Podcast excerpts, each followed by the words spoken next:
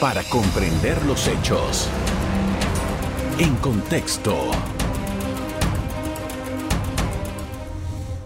Muy buenas noches, sean todos bienvenidos y ahora para comprender las noticias las pondremos en contexto. En lo que va del año, las autoridades han investigado 8.835 personas con sintomatología compatible con dengue. De ellos se confirmaron 5.452 casos, lo que preocupa a las autoridades. Este número representa un 83% más casos confirmados que el 2021, cuando se tenía un acumulado de solo 923 casos confirmados de dengue en el país.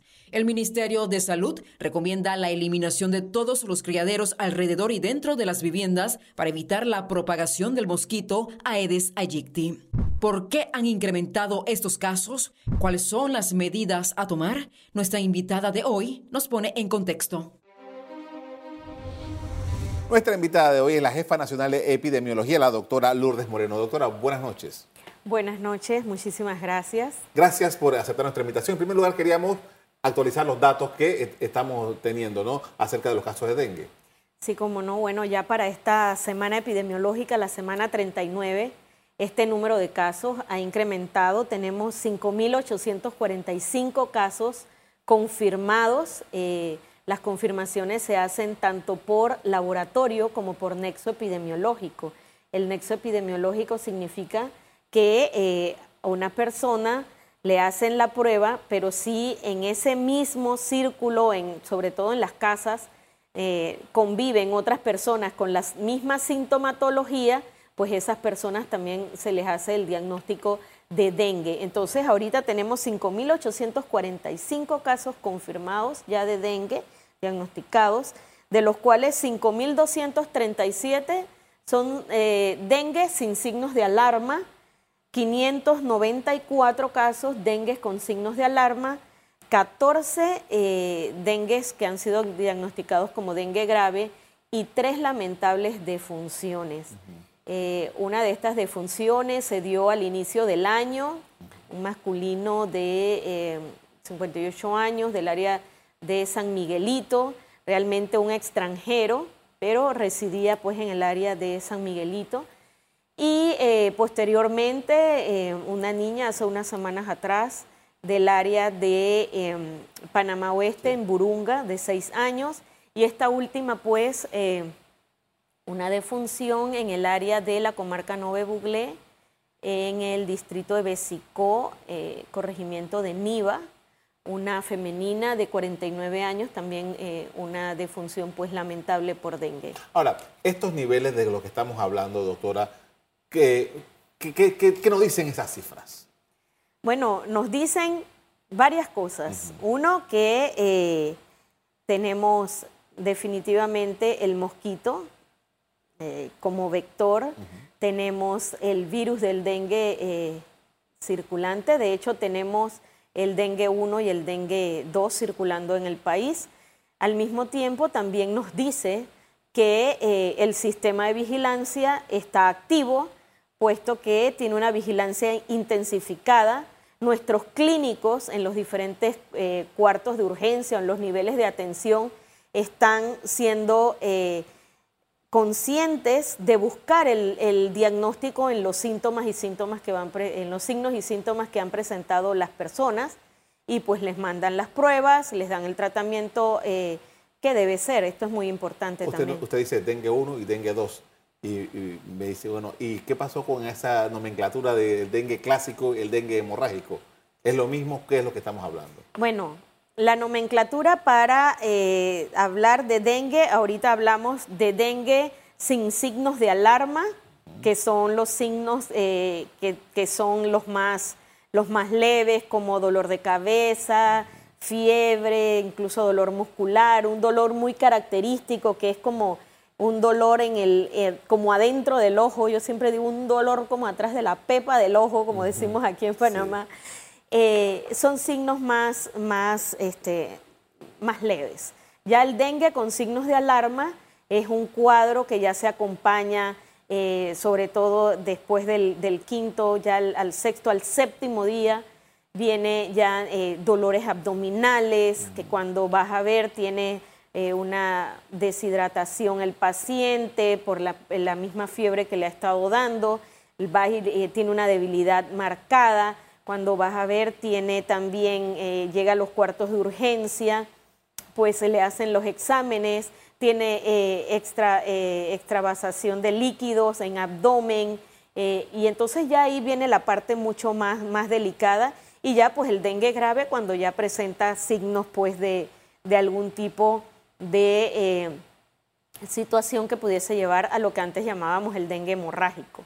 Doctora, nosotros... Y, eh, ah, perdón, y lo del dengue 1 y 2 son los serotipos del virus. Así como hablamos del, del, COVID, dice que no, que ahora es Omicron y Delta, bueno, acá es el serotipo del, del, virus. Dengue 1, dengue 2, dengue 3 y dengue 4.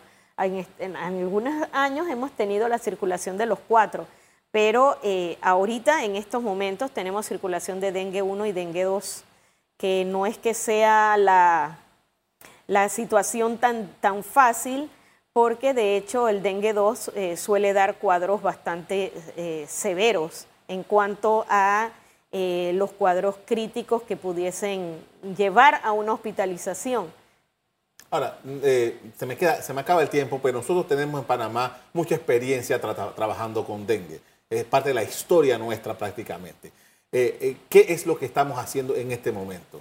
Bueno, eh, principalmente tenemos que tener en cuenta que tiene que haber promoción de la salud y educación para la salud, que eso es fundamental en cuanto a que todos debemos ser conscientes de la limpieza de nuestras casas y alrededores, de tomar en cuenta, verificar lo que pueda ser cualquier eh, criadero de mosquito, eliminarlo. Tenemos que estar conscientes que para controlar el mosquito no es suficiente la fumigación, que también es parte de lo que se hace por el Ministerio de Salud, sino que lo real para eliminar eh, el dengue y cualquier otra enfermedad que sea producida por mosquitos, los arbovirosis, tiene que ser la eliminación de los criaderos. En estos momentos debemos vigilar eh, las mallas de las ventanas, de las puertas, el uso de mosquiteros en áreas eh, que haya mucho mosquito, el uso de manga larga, pantalón largo, repelente.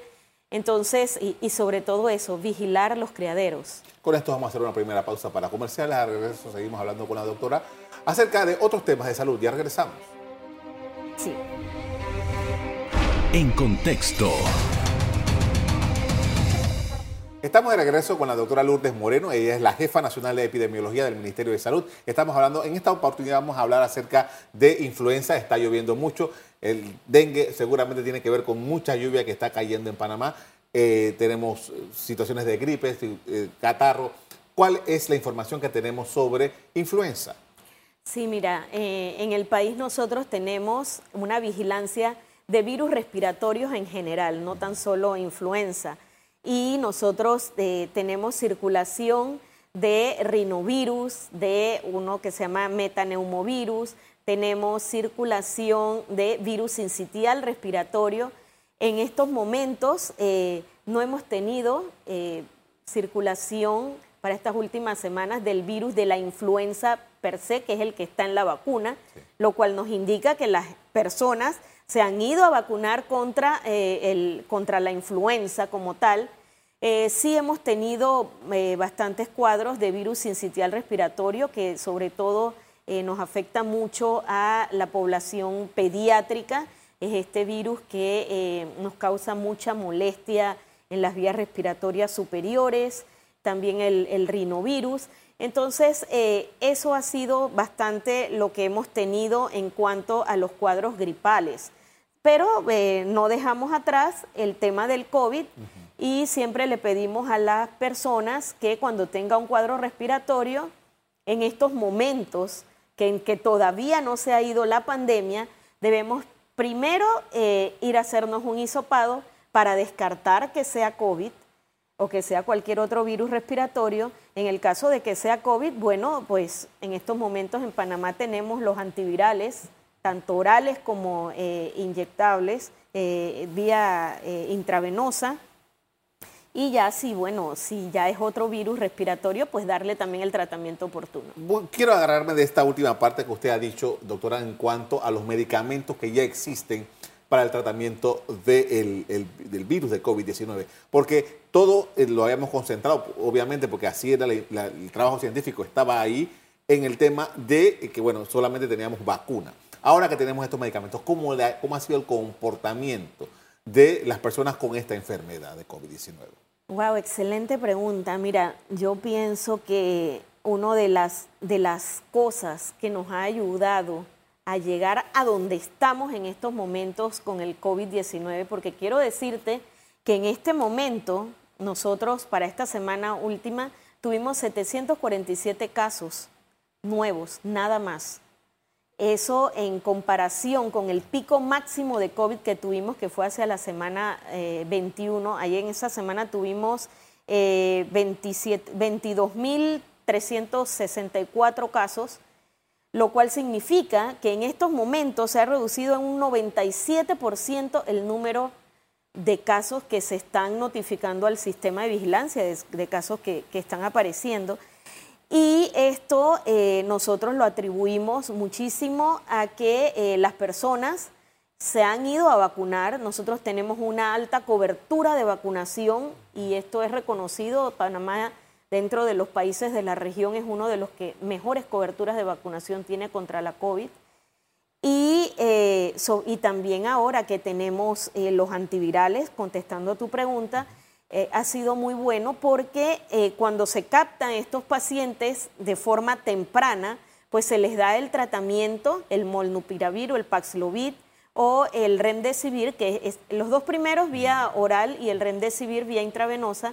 Entonces, eh, dándoles estos tratamientos en las fases iniciales de la enfermedad, en los primeros días de enfermedad, esto te evita que puedas tener una complicación eh, una, una, complicación que te lleve a una hospitalización y, el manejo se da eh, de forma ambulatoria, ha sido muy efectivo, está en todas las instalaciones, en los centros de salud y en eh, las policlínicas también a nivel nacional. Hemos, hemos bajado la cifra, por ejemplo, del COVID largo, que era una de las condiciones que se daban desde 2020. Bueno, sí ha disminuido, sin embargo, este, eh, aquí cabe mencionar que eh, sí hay personas que incluso pasado el, periodo que nosotros decimos de aislamiento, aún le persiste eh, el, saliendo positivo el virus en las pruebas que se, que se les detectan, que se les hace, perdón. Pero este, aquí lo importante es que las personas sepan que tienen que mantener, pues, estas personas que hacen el, COVID, el COVID prolongado, pues, eh, medidas de bioseguridad para la, para la no transmisión de, del COVID. Y en cuanto a las secuelas, eh, pues también Panamá tiene eh, las clínicas, sobre todo la Caja del Seguro Social tiene clínicas post-COVID y sí se están atendiendo estas personas. Ahora, doctora, nosotros afortunadamente ya hemos pasado esa, ese primer trauma importante acerca del COVID. Todavía está la pandemia. Las autoridades del Ministerio de Salud han levantado una serie de restricciones que existían. Eh, creo que ya no queda casi nada pendiente.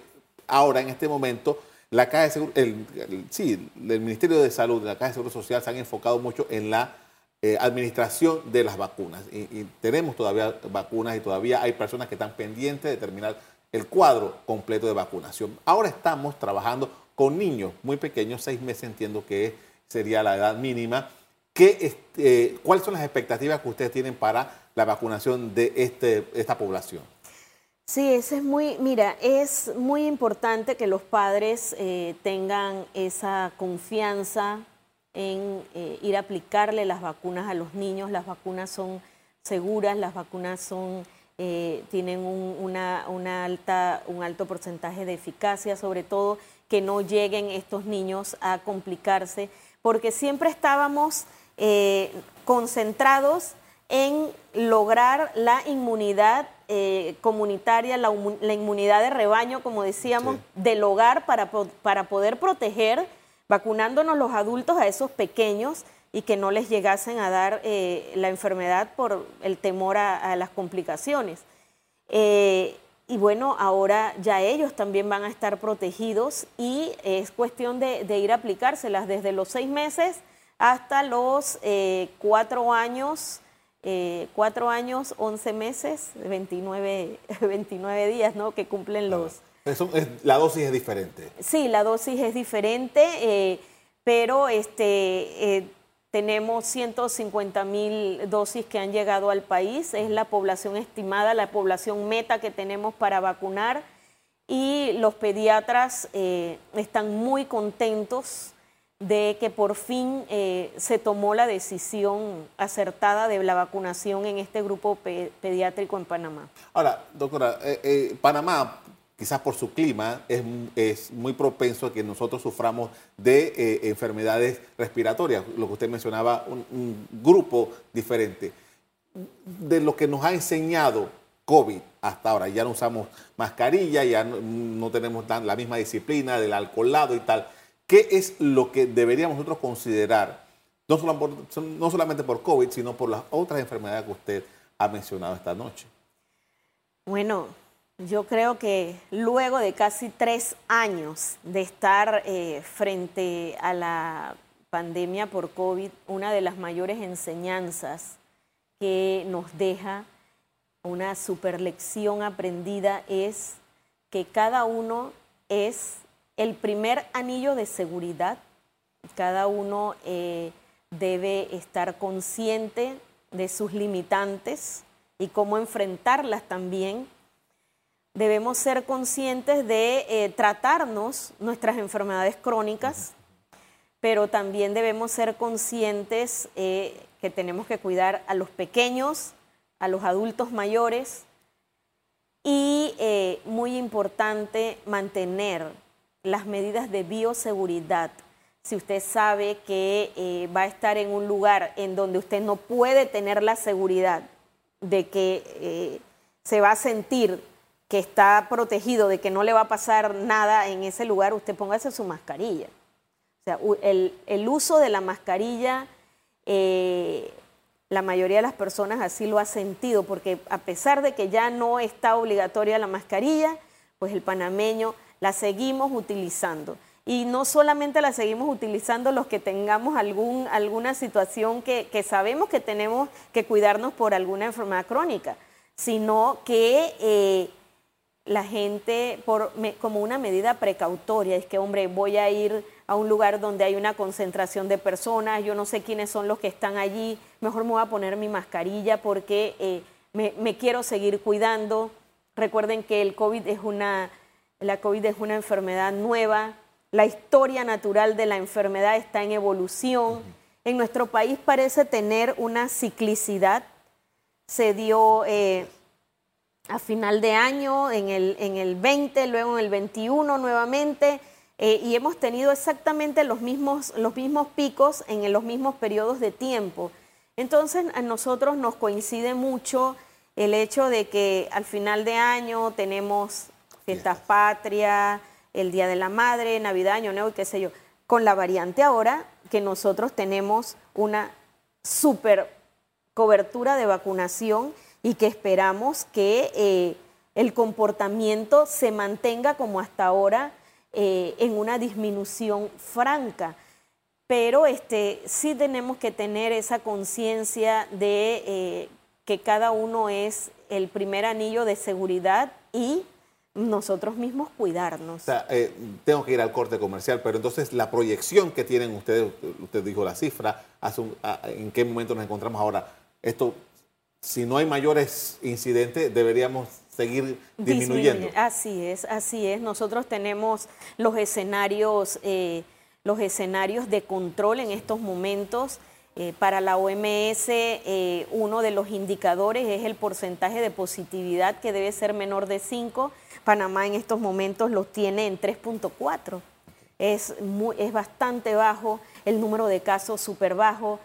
Muy importante, la capacidad instalada hospitalaria. Nosotros llegamos a tener esta última semana 69 pacientes hospitalizados en sala a nivel de país y 8 en unidades de cuidados intensivos, cuando podrás recordar la gran cantidad de, casos que teníamos y, y sobre todo el gran trabajo que tuvimos que hacer para darle una atención digna a todos, pero eso sí tengo que recalcarlo un millón de veces. En Panamá nunca se dejó de atender a una persona por COVID y así fuese que la tuviésemos que trasladar de una región de salud a otra, pero esa persona tuvo atención. El sistema de salud nuestro jamás colapsó a tal grado como pasó en otros países que no habían camas, la gente moría incluso en las calles. Gracias a Dios y a todo el trabajo que se hizo, pues en Panamá nunca sucedió esto y bueno, aquí está siempre el sistema de salud dispuesto a atender eh, lo, que, lo que nos venga por delante. Vamos a hacer otra pausa para comerciales. A regreso seguimos hablando con la doctora Moreno de otros elementos en la salud pública panameña. Ya regresamos. En contexto. Seguimos con la doctora Lourdes Moreno, es la jefa nacional de epidemiología del Ministerio de Salud. Estamos conversando ahora. Estoy leyendo de la Organización Panamericana de la Salud que dice que pidió intensificar las acciones de respuesta frente al virus de eh, la viruela del mono. En Panamá hemos tenido creo que como 16 casos, usted me confirmará. ¿Cuál ha sido, desde el punto de vista epidemiológico, lo que ha sucedido en Panamá desde que se conoció el primer caso hasta este momento? Bueno, inmediatamente que la OMS hace la alerta internacional por la viruela del mono, nosotros eh, también hicimos lo propio e intensificamos la vigilancia en el país y eh, nos activamos tanto en vigilancia epidemiológica como en la vigilancia laboratorial y la parte de eh, genómica. Entonces, nosotros en Panamá, si es cierto, tenemos, como bien dices, 16 casos confirmados. Sin embargo, eh, no han sido tan solo 16 casos los que hemos estudiado. Nosotros hemos estudiado 56 casos, de los cuales pues se descartaron 40. Eh, de esos, 13 eh, se descartaron que eran mujeres y 27 hombres. Sin embargo, los confirmados sí ha sido pues en la población masculina en esto, en esto, hasta este momento. Y eh, bueno, eh, la concentración la hemos tenido principalmente en las regiones de salud de Panamá Metro y Panamá Oeste. 14 eh, casos de Panamá Metro y dos casos de Panamá Oeste. He estado leyendo, doctora, en los últimos días que hay como un interés especial de nuevo en desarrollar o poner en ejecución que los países tengan las vacunas para esta variante en particular de, eh, esta enfermedad. Eh, nosotros en Panamá, ¿qué tenemos sobre eso? Bueno, Panamá eh, no es que quiera decir que, somos los que estamos en, el último de lo último, pero sí te tengo que decir que inmediatamente la Organización Panamericana de la Salud y la OMS dijeron, vamos a tener vacunas. El ministro Sucre dijo, nosotros vamos en esa, e hicimos eh, todas las gestiones eh, necesarias a través del Fondo Rotatorio eh, de Vacunas de la Organización Panamericana de la Salud y estamos en los listados y pedimos pues las vacunas necesarias para que nos van a dar dentro de ese fondo para, para el país y estamos en la espera de que estas vacunas lleguen. Una vez que eso ocurra, ¿qué va a pasar? ¿Cómo, cómo se va a administrar esa vacunación. Ah, eso es importante, porque no es que va a ser una vacuna universal, así como estamos con el COVID, no, no, no.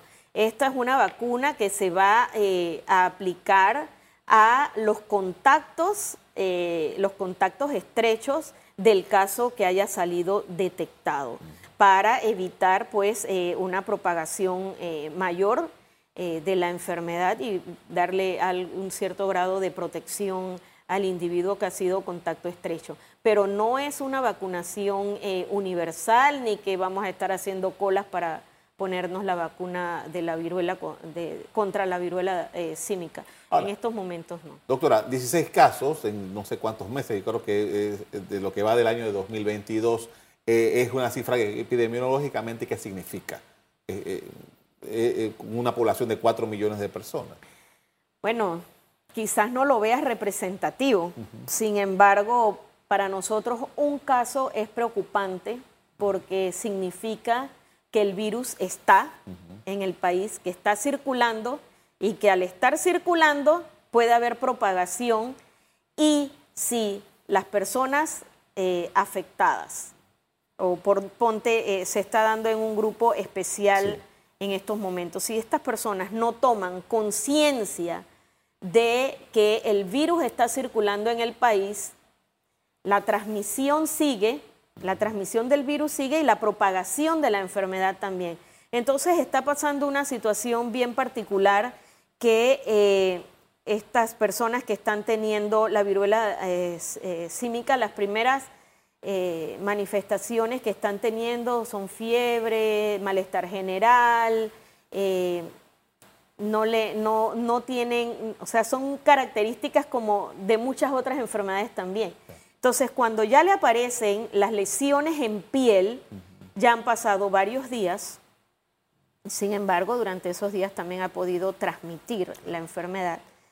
Y del momento en que les aparecen las lesiones en piel, eh, porque se lo ven, dice, ay, me salió una ronchita, capaz que me picó un mosquito, una hormiga, tengo una lesión, no le prestaron atención, van a atenderse en un rango hasta de nueve días posteriores a la, a la aparición de las lesiones y cuando van pues tienen lesiones bastante severas. Y lo que preocupa es las actividades que siguen haciendo durante ese periodo. Entonces, eh, aquí sin querer estigmatizar eh, ni señalar, es bien importante que se tenga eh, conciencia de el sexo seguro, que ya no es tan solo con un condón, un, preservativo para evitar el, el, VIH y todas las enfermedades de transmisión sexual, sino que también ahora el sexo seguro se refiere a saber que tu pareja eh, eh, no está enferma, que tu pareja no tiene lesiones, hay que evitar este tipo de actividades que son eh, actividades, ¿cómo te podría decir?, que no están eh, que no son eh, con personas que conoces. Entonces, hay que evitar estas cuestiones para tener parejas seguras. Le agradezco mucho, doctora. Se nos acabó el tiempo, lamentablemente. A usted también quiero agradecerle el hecho de que nos hayan compartido con nosotros esta información. Como siempre, los invito a mantener la sintonía de EcoTV. Buenas noches. Para comprender los hechos. En contexto. Revive este programa entrando al canal 1 de BOD de Tigo.